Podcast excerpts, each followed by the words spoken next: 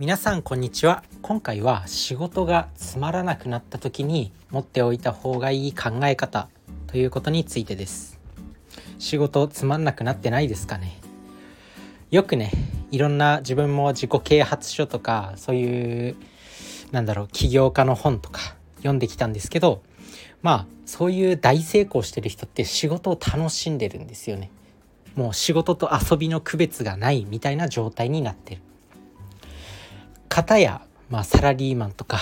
まあ、仕事つまんねえとか毎日仕事行きたくねえみたいなサザエさん症候群だみたいな感じの人っていうのは仕事を全然楽しめていないそんな感じで自分自身も、まあ、どちらかというと仕事を楽しめていない側の人間に今現段階ではなってはいると思います残念ながら。まあ、今後ね変えていこうとは変えていこうっていうか変えるんですけどそんな中でこう持っておく考え方自分が仕事がつまんなくなった時マンネリ化してきたなって思う時に持っておく考え方っていうのがあるんですよ。それは何かというと、まあ、全て脳のトレーニングだっていうふうに考えるんですよね。これを持っておくとなんか仕事がつまんなくなってきてああやめたいなとか思ってもこれは脳のトレーニングだって思うとすごく取り組めるというか、まあ、やっぱ考え方って大事だなっていうふうに思います考え方一つで何が変わるんだよって思うかもしれないんですけど、まあ、結局人間考え方の違いでこう差が分かれてくると思うんですよね。まあ、目の前の何かね勉強に取り組むかはたまたゲームに走るかってなった時に将来のことを考えて勉強に取り組むのかそれとも一瞬の快楽に負けてゲームに走るのかっていう考え方の違いとかね。まあ人がこう判断に迫られた時考え方っていうので、まあ、どんどん人生に差が出てくると思うんですよ。だからそういう時、まあ、仕事がつまんなくなってああやめようって言ってもうすぐやめるのかはたまた仕事はあこれは脳のトレーニングになってると思って面白い部分を見いだしてその会社で出世していくのかでまあ人間のこの分かれ道っていうのかな選択の基準だから考え方によって成功する人も失敗する人も生まれてくるのかなっていうふうに思います。まあそんな感じで、まあ、全ては脳のトレーニングだって考えるといい。いくらこうマンネリ化してる仕事でもまあ、新しいことってやっぱりあるんですよ。だからそれがなんかこうね脳の刺激になってる。やっぱ人間って新しいことに触れると脳の刺激になるんでもう何かしら新しいことっていうのは仕事においてあるあるじゃないですか。自分自身なんだろう。こう仕事でねなんか、まあ、エンジニアの仕事をしてるんですけどたまにねこうパソコンの仕事だけじゃなくて現地現地に、まあ、壊れた拠点、まあ、機械が壊れたっていうところの拠点に実際に仕事で向かって、まあ、作業するっていうことがあるんですけど、まあ、その時にね初めて行くところとかよくあるんですよ。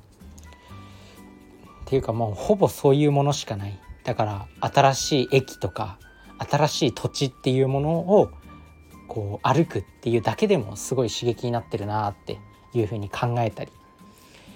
まあ本当に何だろう毎日同じことしかないっていう仕事をやってる人っていうのは、まあ、たまにこうね日常の中に必ず新しいことを入れるっていう、まあ、仕事の中でも新しいことを入れるっていうことを意識しておくとすごく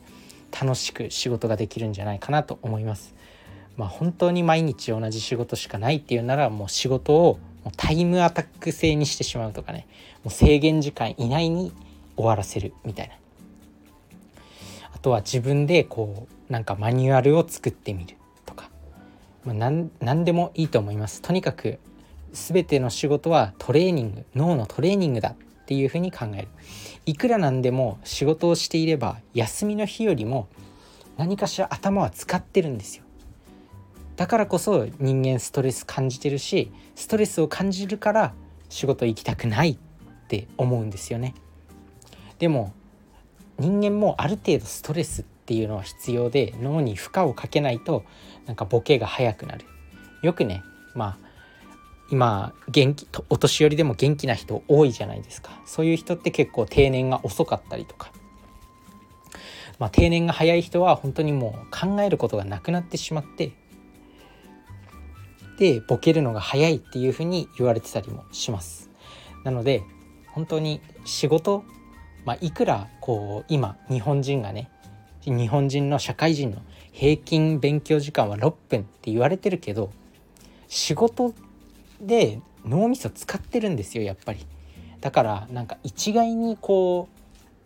う勉強時間6分っては言えないのかなって思います。なんだろう勉強って聞くと学生時代のやっぱり教科書を読み込んでテストを解いてみたいな勉強を想像すると思うんですけど社会人の勉強っていうのは別にこうなんだろう読書による勉強だけじゃなくてそういう情報による勉強だけじゃなくて他にもたくさんあると思うんですよね。こう対人関係コミュニケーションの勉強であったりとかいろいろあるんですよ。まあ、よくあるのが、まあ、高学歴だけどコミュニケーションが全然できなくて、まあ、仕事が全然できないみたいなそういうお話よくあるじゃないですか。まあ、そういう状態に陥ってしまわないように、まあ、仕事において、まあ、これは脳のトレーニングだっていうふうに思って何にでも取り組むそれがまあ非常に前向きに仕事に取り組める考え方なのかなと思います。